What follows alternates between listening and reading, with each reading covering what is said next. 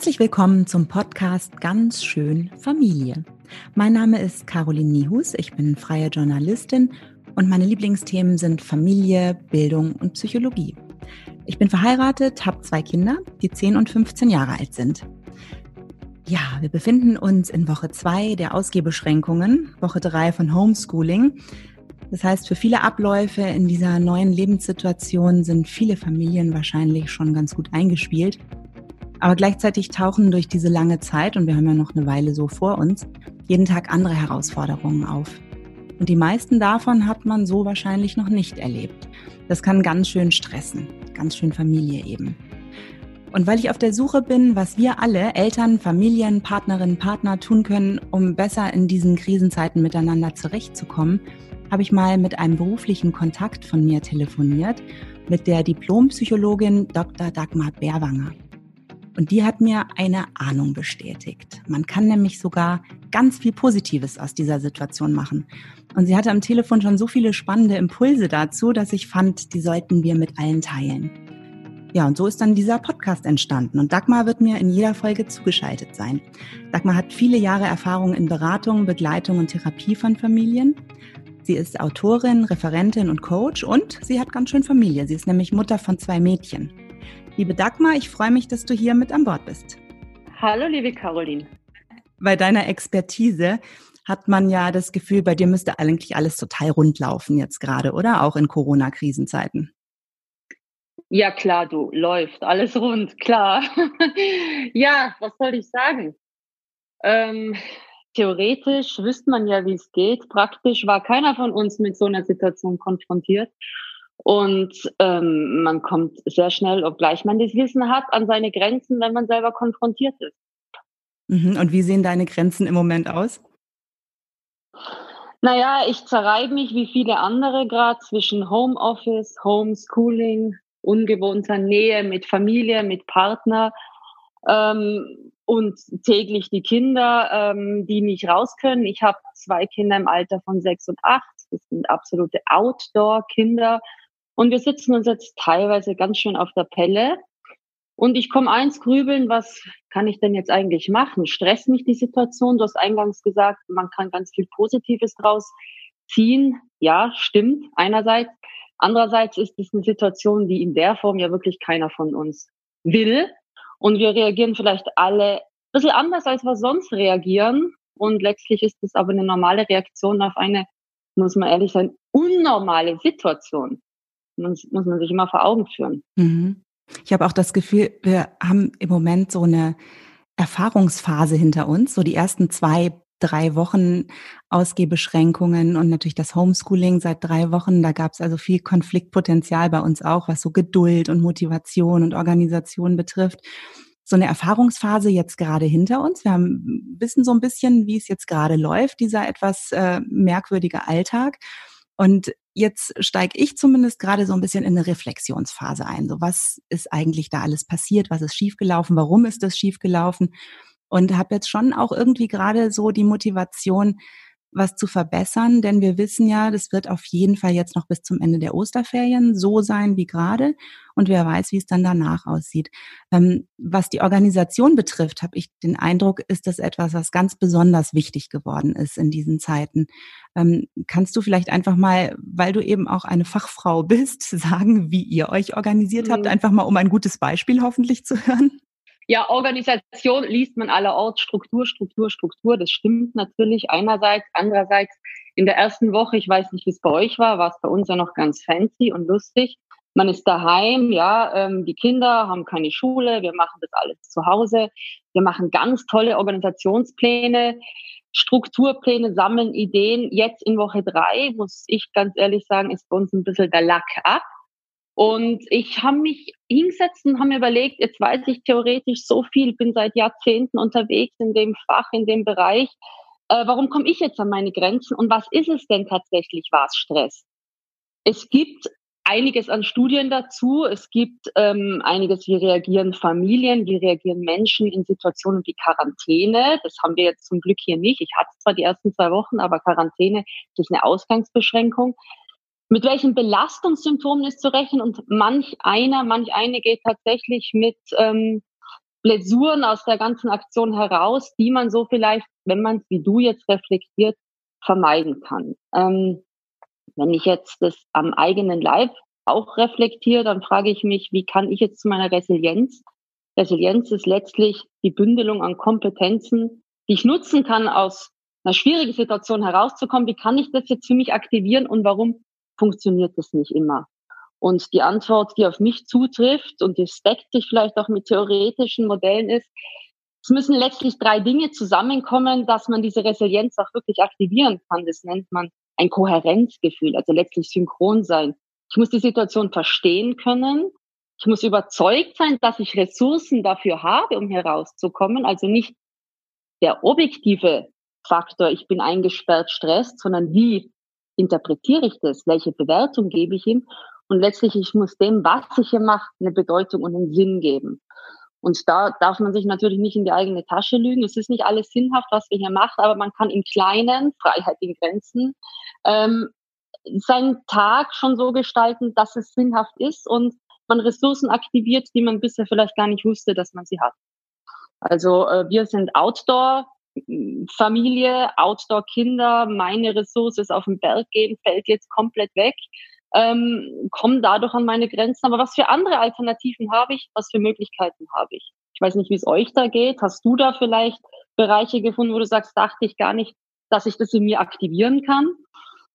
Hm, also ich selber komme gar nicht richtig dazu, das so ähm, da nach Lösungen für mich zu suchen, sondern ich bin ziemlich beschäftigt damit zu beobachten, wie die Kinder damit zurechtkommen.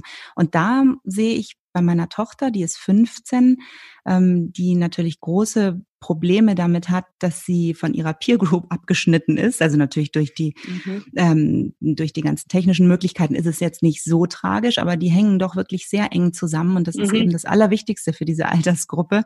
Ähm, da habe ich schon gemerkt, dass die erst große Probleme hatte und jetzt irgendwie ähm, ganz natürlich umgeschwenkt ist auf, was mache ich denn jetzt mit meiner ganzen Langeweile und hat plötzlich wieder ähm, alte Talente und Hobbys aktiviert, das Singen zum Beispiel.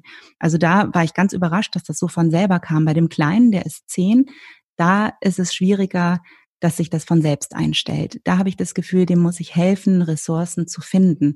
Du musst sie aus dieser Ohnmacht rausbringen. Langeweile ist ja letztlich nichts Schlechtes, hat ja mit Ohnmacht nichts zu tun. Aber dieses Gefühl von, Mensch, warum kann ich jetzt nicht raus? Warum kann ich jetzt nicht mit meinen Freunden spielen? Ich bin sozial abgeschnitten äh, und muss ihnen Alternativen anbieten. Die Großen schaffen das ja in dem Sinne digitale Parallelwelt teilweise abtauchen. Bei den Kleinen gibt es mittlerweile auch Möglichkeiten. Ich hatte heute erste Erfahrung mit äh, Zoom-Unterricht. Das war ganz spannend. Haben sie wieder Kontakt zu ihren Freunden gefunden. Zum anderen ähm, äh, sind wir jetzt in neuen Rollen gefordert. Ich verbringe, ich weiß nicht, wie es bei dir ist, wesentlich mehr Zeit im Moment mit meinen Kindern. Und ähm, ja, finde da einfach äh, Bereiche, dass ich sage, ich lerne die auch neu kennen. Wir äh, haben völlig einen anderen Umgang teilweise miteinander, haben am Abend Spiel des Abends ähm, eingeführt, hatten wir früher nicht. Ressourcen, die uns als Familie tatsächlich näher zusammenbringen. Mhm. Ähm, und auch neue Spielregeln, die gefunden werden. Es gibt einen Bestimmertag zum Beispiel. Meine Sechsjährige darf jetzt teilweise am Wochenende bestimmen, was gemacht wird. Und wir müssen ja alle folgen. Also so kommt sie auch in ihr Tun und in ihre Selbstwirksamkeit die ja gerade in den ähm, frühen Lebensjahren besonders äh, bedeutend ist. Das ist ja eine der stärksten äh, Konzepte der Psychologie, selbst sich als selbstwirksam zu erleben. Und da muss man jetzt, glaube ich, wirklich ein bisschen kreative, neue Wege finden. Und das mag unter Umständen tatsächlich eine Chance in dieser ganzen Krise sein. Das klingt total spannend. Das sind genau die Punkte, die ich äh, als total herausfordernd und aber auch lohnenswert dafür, ja, sich zu verändern in seinem Verhalten empfinde. Du sagst aber auch natürlich was ganz, ganz Wichtiges. Ähm, Zeit investieren, ähm, Alternativen anbieten. Und das ist das, was ich in dieser Situation so wahnsinnig schwierig finde. Ich ahne schon, ich spüre schon, wenn ich mich mit den Kindern beschäftige, Zeit investiere, Aufmerksamkeit investiere und wir zusammen kreativ sein können, Ideen für neue Regeln, für neue Rituale aufstellen können. Das ist super, davon hat man so richtig was. Und gleichzeitig ist genau die Zeit auch das, was so knapp ist, wenn man parallel dazu zum Beispiel Homeoffice machen muss. Ähm, oder auch viele gehen ja auch äh, noch in die Arbeit. Also das parallel zu schaffen, das finde ich ist wahnsinnig schwierig und die Herausforderung, die mich am allermeisten stresst. Ähm, wie kann ich diesen Stress vielleicht umwandeln? Natürlich, das eine ist, ich muss mir die Zeit einfach nehmen, aber es gelingt mir einfach nicht. Jeden Abend sitze ich wieder da und denke mir, ich hätte mich viel mehr widmen müssen, ich hätte mir mehr Zeit nehmen müssen. Kann ich auch das besser organisieren? Na, vielleicht, äh, das schließt jetzt ein bisschen den Kreis oder spannt den Bogen zu dem, was ich eingangs gesagt habe. Es ist vielleicht ein Weg, ein Ausweg, das, ähm, die Bedeutung ein bisschen zu ändern. Also warum, wozu stresst dich das denn? Vielleicht ähm, darfst du diesem Stressor gar nicht so viel Macht geben und äh, solltest dich fragen, warum musst du denn die Dinge jetzt parallel schaffen? Ähm, was spricht denn dagegen, ähm, Mut zur Lücke zu haben, zu sagen, dann läuft das Homeschooling halt eben jetzt mal heute nicht so, dann habe ich mich mal ein bisschen durch den Tag geschummelt, dann ist es mit dem Homeoffice vielleicht nicht so perfekt, wie früher ich meine Arbeitsziele perfekt umgesetzt habe. Also ähm, mit sich selber und mit den anderen gnädiger umgehen, das wäre doch eigentlich, glaube ich, auch so ein schöner Lerneffekt äh, aus dieser Krise, zu sagen, Mut zum Fehlermanagement, Mut zur Lücke und sich selber auch den anderen ein bisschen zumuten. Also wann, wenn nicht jetzt, kann ich lernen, meine Bedürfnisse zu kommunizieren und bestimmte Ansprüche einfach auch komplett runterzuschrauben und zu sagen, muss das jetzt wirklich alles so perfekt sein oder ist das jetzt die Freiheit zu sagen, dann läuft es halt einfach mal nicht so. Dann lasse ich halt jetzt die vielleicht einmal länger äh, Fernsehen, dann lasse ich sie jetzt einmal streiten, dann hängen sie halt rum und haben Langeweile oder ich mache das jetzt vielleicht morgen fertig. Und ich schiebe das Ganze beiseite und habe vielleicht diesen Perfektionsteil in mir gar nicht erst so laut werden lassen. Das wäre für mich persönlich auch ein schönes Lernziel und das wäre tatsächlich was Positives dieser ganzen Corona-Zeit. Zu sagen, muss es echt immer genau so laufen, wie ich mir in der Früh denke, dass es laufen muss? Uns wird viel Disziplin abverlangt, aber Gelassenheit, wäre sozusagen ein Schlüssel, um damit dann auch umgehen zu können. Ist denn das auch Teil von dem Perspektivenwechsel, ein Stichwort, das du mir im Vorgespräch gegeben hast? Ja, letztlich natürlich. Wir äh, sind jetzt auf der Suche nach neuen Ressourcen. Alte äh, Ressourcen, die wir vielleicht haben, alte Bewältigungsmodelle funktionieren nicht mehr. Wir sind trüffelscheinmäßig jetzt auf der Suche, Neues zu finden. Und was da sehr hilfreich ist, ist, ähm, so ein systemischer Ansatz, zu sagen, ich schaue mir jetzt das Ganze einfach mal von einer anderen Perspektive an. Ich ermutige, ähm, das Problem unter Anführungszeichen von einer anderen Perspektive zu sehen, vielleicht auch ein bisschen umzudeuten. Mhm. Das ähm, bringt mich darauf, dass wir ja ähm, das große Glück haben mit deinem großen Netzwerk, das du unter den Fachleuten in Sachen Psychologie und Pädagogik hast, dass wir das nutzen dürfen für diesen Podcast und wir ab und an interessante Gäste zuschalten wollen. Ähm, du hast gerade schon die, den systemischen Ansatz angesprochen. Dazu haben wir heute einen Gast. Ähm, magst du vielleicht kurz sagen, wen wir heute da am Start haben? Ja, gern. Also ich habe überlegt, wen ähm, zapf ich mir jetzt am ehesten an als ähm, Experte, als Wissensquelle und das ist der Ingo Wölfel, einer meiner Lehrtherapeuten im Rahmen meiner systemischen Therapieausbildung. Und der Ingo hat es zumindest bei mir wie kein anderer geschafft, mich einzuladen, mir Lust drauf zu machen, Dinge von einer komplett anderen Perspektive anzuschauen. Die Lösung trage ich ja ich in mir und die Lösung muss ja ich finden. Nur manchmal sehe ich sie halt nicht und da ist gut, jemand anderer nimmt sich bei der Hand und geht mit dir einfach mal ein paar Schritte woanders hin und sagt, und jetzt schau dir das Ganze mal von der Perspektive aus an. Und das erschien mir und erscheint mir in unserer Situation jetzt hier als sehr aussichtsreich. Und deswegen würde ich vorschlagen, dass wir mit dem Ingo mal drüber sprechen und den Ingo einladen, uns zu sagen, was denn jetzt seine Erfahrung ist. Er macht ja weiterhin Therapie, begleitet Familien, was seine Erfahrung ist und was seine Tipps vielleicht sind, wie man das jetzt tatsächlich von einer anderen Perspektive sehen kann und wie man vielleicht auch mit Konflikten, die jetzt mehr sind als vorher, anders umgehen kann. Dann schalten wir jetzt Ingo Wölfel zu, Trainer, Berater und systemischer Coach aus München. Ingo, wie ist es denn aus deiner Erfahrung der letzten drei Wochen? Sind Konflikte in Familien jetzt tatsächlich ganz andere als davor? Also es gibt schon natürlich anders bezogen wirklich Besonderheiten, wie zum Beispiel ähm, die Kinder müssen draußen bleiben, äh, drinnen bleiben, dürfen nicht rausgehen. Ähm, die Beschulung daheim, das erzeugt natürlich noch einen zusätzlichen Stress. Die Themen, also von Macht und Ohnmacht und Zusammenhalt und Differenzierung, die sind die gleichen. Ja, sie werden halt jetzt viel sichtbarer, viel deutlich spürbarer. Die Zartheit oder die Fragilität eines Familiengebildes wird auch getestet. Und äh, manche Bewältigungsstrategien wie ich hau mal ab für einen halben Tag, die gehen halt jetzt nicht. Und damit wird, sage ich mal, was in die Familien wieder zurückgespiegelt, was sonst vielleicht im Freundeskreis oder so ähm, besprochen wird. Okay, das heißt so ein bisschen, dass jetzt ähm, durch diese Ausnahmesituation man äh, fast wie mit einem Brennglas auf die Familien draufschaut. Die, die vorher schon Strategien hatten, haben sie jetzt vielleicht auch stärker und wachsen zusammen. Die, die sich vorher schon ähm, nicht grün waren, da fällt es jetzt noch mehr auf. Kann man das so sagen? Ja, also äh, nicht absolut, aber es ist in die Richtung, es verdichtet sich und jeder hat ja einen unterschiedlichen Umgang mit Ohnmacht. Ja. Der eine ist eher aggressiv, der muss raus, der muss sich austoben. Ja. Was passiert denn, wenn der es nicht kann? Ja.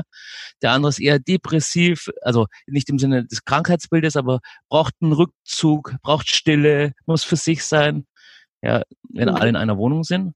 Manche wollen einfach nur schauen ja, und quasi innehalten. Und diese, diese unterschiedlichen, sage ich mal, Umgangsweisen, die funktionieren nicht mehr in der Weise. Ich, ich kann mich so ein bisschen auch an einen Satz erinnern, noch aus meiner Ausbildung bei dir. Konflikt, juhu. Ähm, würdest du das jetzt in dieser Ausnahmesituation immer noch unterschreiben? Ist es auch manchmal eine Chance und für manche Paare und Familien eine Chance?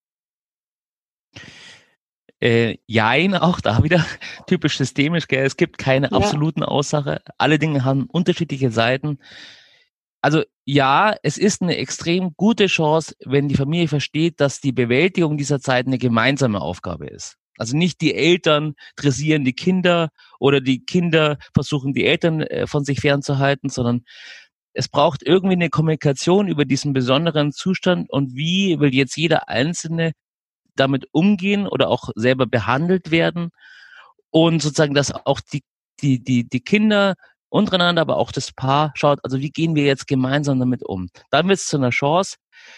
Ein systemischer Begriff oder eine Grundhaltung ist die der Allparteilichkeit. Also jedes Familienmitglied hat aus, aus seiner Sicht, aus, aus, aus seiner Bedürfniswelt heraus immer Recht. Also es gibt keinen, der mehr Recht hat wie der andere.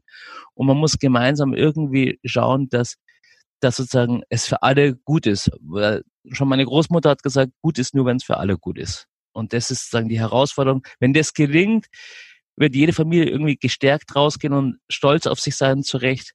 Wenn es nicht gelingt, ist es schon wirklich, das muss man auch ehrlicherweise sagen, die Situation ist erstmal schwierig. Ja, das kann man jetzt auch nicht schönreden äh, oder das, äh, ähm, sagen wir mal, irgendwie als als leicht äh, klassifizieren. Aber wenn es, wenn die Eltern und Kinder bewusst rangehen und sich darüber auch austauschen, kann es sogar Spaß machen. Mein Gefühl bei der Sache ist, dass wir als Familien mit dieser großen Aufgabe, so wie du sie beschreibst, ziemlich allein gelassen werden. Wie siehst du das als Profi in diesem Bereich? Also was mich schon wirklich erschreckt hat, ist sozusagen, dass die Mechanismen wie Arbeit und Schule äh, fast stoisch weitergehen. Ja, also das sozusagen die die Zuhausebeschulung so sinnvoll sie auf der einen Seite sein möchte, ähm, und auch, auch das Weiterarbeiten hätte ich mir schon gewünscht, dass es so ein Inhalten passiert. Und dieses Inhalten, wo alle Institutionen, Jugendämter, Schulen mal schon schauen und überlegen konnten, was macht denn jetzt Sinn? Und es ist so, dass in Drucksituationen eine Vereinzelung passiert. Ja, es gibt wenig Leute, die sich verbinden, auch wenn es überall steht, wir müssen das gemeinsam bewältigen.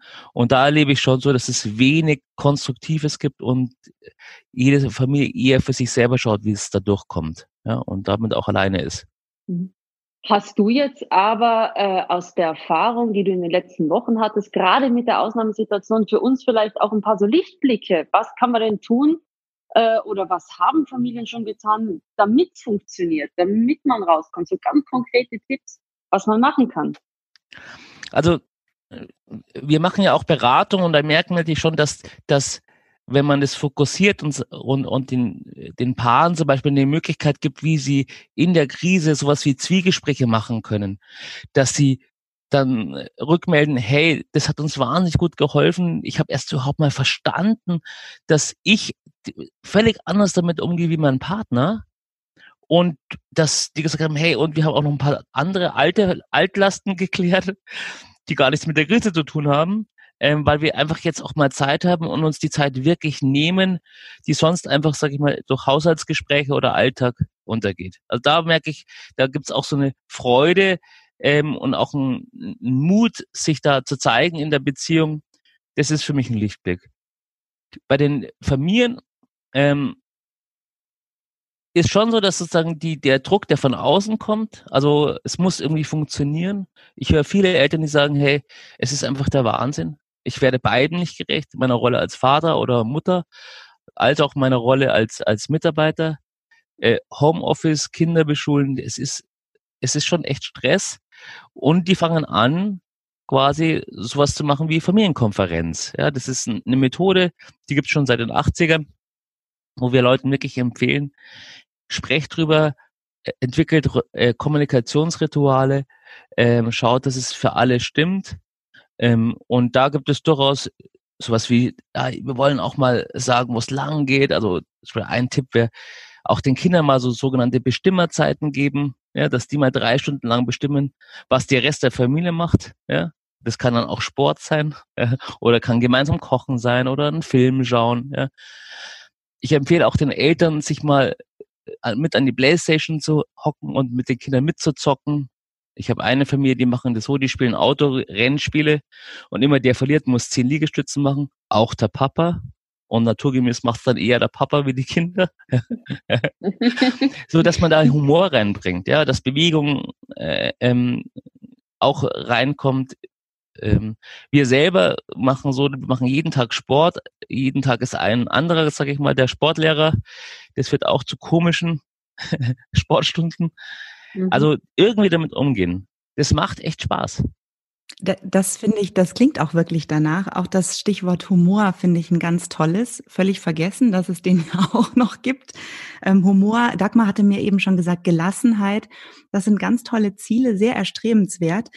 Ähm, auf der anderen Seite steht aber auch, dass gerade Eltern jetzt ähm, vor zum Teil Existenzängsten stehen, also wirklich schwere Belastungen haben, die ähm, ihr Leben betreffen. Und da ähm, wollte ich fragen, ob du vielleicht einen Tipp hast, wie man das in den Momenten in der Familie, und das sind ja viele am Tag in dieser Situation, ein bisschen ausgrenzen kann. Wie kann ich das mal außen vor lassen und mich wirklich nur auf die Familie konzentrieren? Weil es spielt ja leider immer mit rein, dass auch dieser Druck da ist.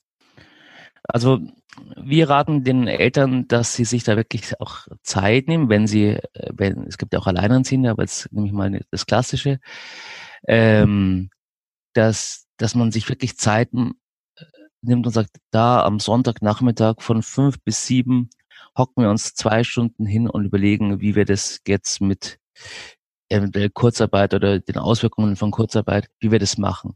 Es hat einen Anfang und es hat ein Ende. Also nicht, nicht die Schwierigkeit be bestimmt die Zeit, wie lange man sich da beschäftigt, sondern man überlegt erst, wie viel Zeit wollen wir uns heute für nehmen? Zwei Stunden oder eine Stunde. Und dann machen wir wieder was anderes. Und wenn es nicht reicht, macht man halt zwei Tage später wieder äh, so eine Art Familienmeeting. Da muss man auch unterscheiden, also welche Themen besprechen die Eltern selber oder wenn es eine alleinerziehende Person ist, welche Themen bespricht sie vielleicht auch mit Freunden oder äh, auch mit professioneller Unterstützung. Ähm, und auf diese Zeit muss genauso geplant werden und hat genauso ein Ende wie die Spielzeit oder die Lernzeit.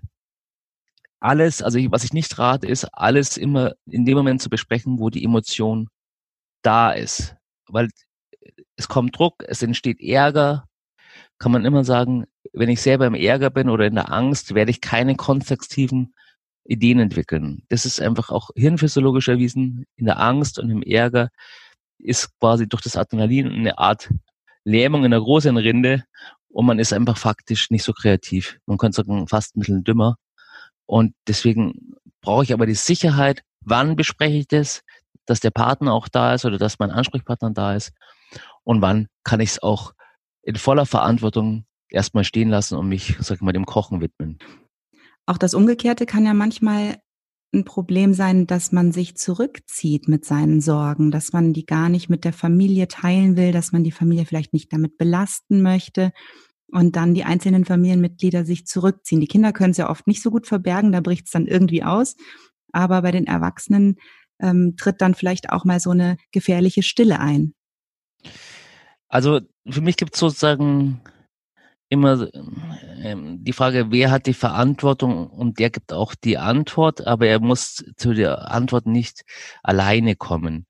Und jetzt, wenn Eltern Sorgen haben, brauchen die Kinder eine Information. Äh, wir haben Sorgen, wir müssen schauen, wie wir das finanziell hinkriegen.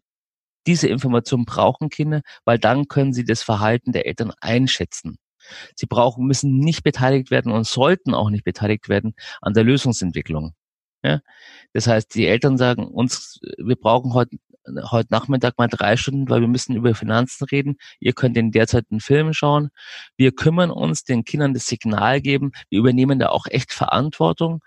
Und wir sind auch wirklich im Stress oder haben, haben Sorge, so dass weil für Kinder ist immer die Gefahr, warum ist denn der Papa oder warum ist denn die Mama so komisch? Wenn Kinder wissen, warum die so komisch sind gerade oder sich zurückziehen, also eine Art Gebrauchsanweisung rausgeben, der Papa braucht der Ruhe, der muss nachdenken, äh, dann beziehen Kinder das nicht auf sich und es beruhigt die Kinder.